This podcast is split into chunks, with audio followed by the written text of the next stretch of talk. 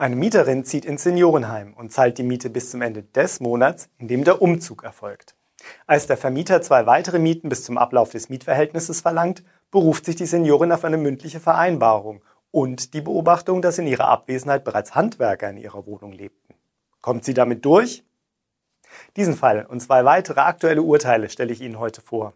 Im ersten Fall musste das Landgericht Koblenz herausfinden, ob eine Seniorin nach Auszug aus ihrer Dachgeschosswohnung noch zwei weitere Mieten schuldete.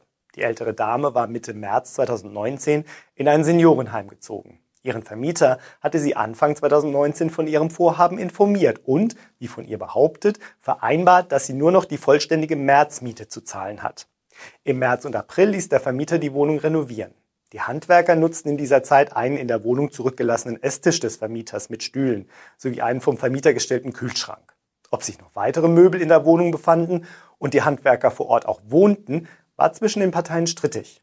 Die Mieterin war der Ansicht, dass es eine mündliche Vereinbarung gab, nach der sie nur die Märzmiete zahlen müsse. Darüber hinaus könne der Vermieter keinen Anspruch auf Zahlungen weiterer Mieten haben, da die Wohnung im Anschluss an die Handwerker weitervermietet war. Das wiederum bestritt der Vermieter. Es gäbe weder eine Vereinbarung mit der Mieterin, noch wäre es ein Problem gewesen, die Wohnung umgehend freizumachen, wenn die Mieterin die Räume hätte weiterhin nutzen wollen. Das Landgericht Koblenz stärkte die Position des Vermieters und sah die Mieterin in der Pflicht, die ursprünglich vereinbarte Miete für April und Mai nachzuzahlen. Da sie keine schriftlichen Dokumente zu einer Aufhebungsvereinbarung zum März 2019 nachweisen könne, schulde sie dem Vermieter die vollständige Miete. Eine entsprechende schriftliche Kündigung zum März 2019 lag ebenfalls nicht vor. Die Behauptung, der Vermieter habe die Wohnung an die Handwerker weitervermietet, daher entfalle ihre Mietzahlung, konnte vom Gericht ebenfalls entkräftigt werden. Maßgeblich sei es, ob der Vermieter umgehend die Wohnung wieder zur Verfügung stellen könne, falls die bisherige Mieterin es verlange. Da die Wohnung nur frisch gemalert wurde und nicht umfangreich renoviert, sprach nichts dagegen. Ein Wiedereinzug wäre unproblematisch gewesen. Somit war der Anspruch auf die Mietzahlung nicht erloschen. Vermieten Sie Ihre Wohnung oder Haus und suchen dringend die richtigen MieterInnen? Schalten Sie auf ImmoScout24 kostenlos Ihre Anzeige und profitieren Sie von unserer großen Nachfrage. Kommen wir zum nächsten Urteil, bei dem es darum geht, ob wegen Gerümpels vor der Tür gekündigt werden darf. Die Mieterin eines Einfamilienhauses in Gießen betrieb vor rund 30 Jahren einen Handel mit Altgegenständen und Trödel. Aus dieser Zeit bewahrt sie bis heute zahlreichen, aus Sicht des Eigentümers, Müll und Gerümpel auf. Gelagert werden die Gegenstände auf dem Dachboden, im Keller, im Treppenhaus und auch im Eingangsbereich des Hauses. Das und noch ein paar andere Dinge missfielen dem Eigentümer gründlich. Er sprach der Mieterin die Kündigung aus. Schließlich sähe der Mietvertrag eine Nutzung zu Wohnzwecken vor. Die Ansammlung und Lagerung von Trödel empfand der Hauseigentümer als vertragswidrigen Gebrauch des Objekts. Das Amtsgericht Gießen allerdings stellte keinen Kündigungsgrund fest und erkannte daher keinen Anlass für eine Kündigung.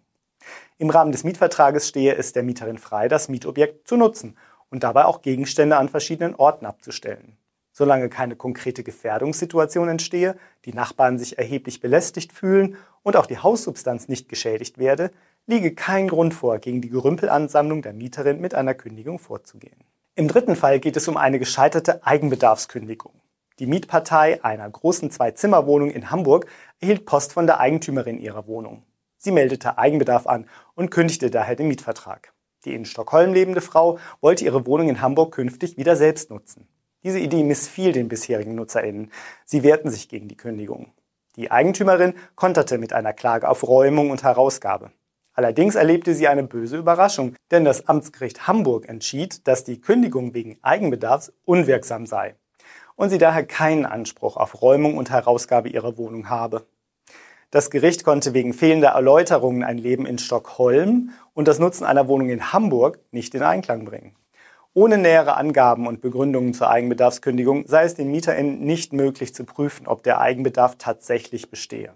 Es bleibt der Wahlstockholmerin also nichts weiter übrig, als detailliert zu erklären, ob sie nach Hamburg zurückkehren möchte und welche Gründe sie dafür hat. Oder ob sie eventuell rein sporadisch Zeit in ihrer Hamburger Wohnung verbringen möchte. Erst wenn nähere Erläuterungen zum Rückkehrwillen, zum Rückkehrgrund und zur geplanten Nutzung der Wohnung vorliegen, kann eine Eigenbedarfskündigung gegebenenfalls wirksam werden.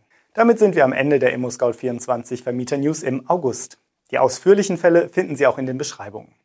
Wenn Ihnen unser Beitrag gefällt, schenken Sie uns einen Daumen hoch und abonnieren Sie uns. Vielen Dank für Ihr Interesse und bis zum nächsten Mal.